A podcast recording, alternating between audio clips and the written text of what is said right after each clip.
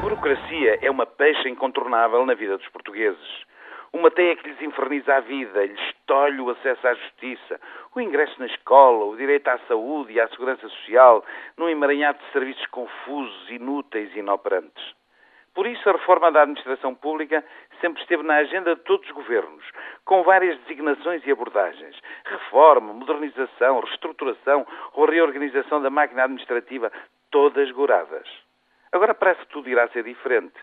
Um grupo de especialistas estudou o problema com requintes de rigor técnico. Responsáveis políticos avaliaram as implicações globais da proposta e o pacote reformista foi aprovado em sede de decisão institucional.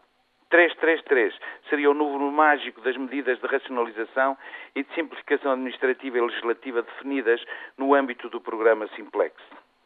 A esta simplificação nos procedimentos juntar-se ao programa PRACE, prevendo o emagrecimento dos serviços da administração pública em 187. Tais medidas tenderão a repercutir-se positivamente na vida dos cidadãos. Isso porque o acesso aos benefícios dos serviços públicos irá ser mais rápido, mais fiável e equitativo.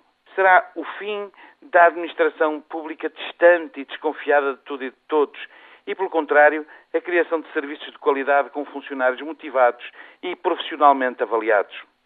Com o aumento de produtividade e a diminuição significativa dos custos, estaremos também a poupar dinheiro ao Estado, às empresas e, por conseguinte, aos cidadãos numa via consequente de reforma com contornos de verdadeira revolução contra a inércia, a rotina e a burocracia.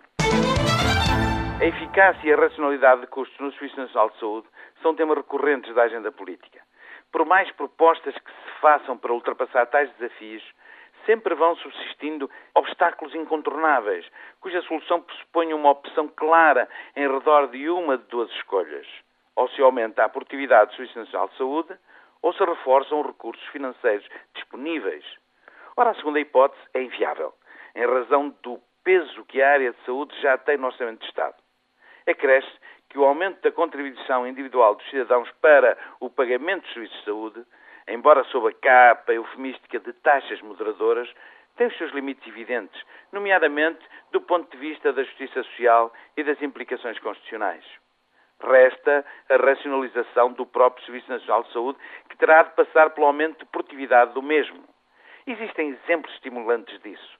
No Hospital Curri Cabral, o empenhamento de profissionais de saúde que aceitaram trabalhar após a hora de expediente em troca de uma quarta parte do pagamento habitual, permitiu reduzir a lista de espera para cirurgia de doentes com escoliose em 73%, para os residuais 46 casos. Todavia, tal exemplo não é regra.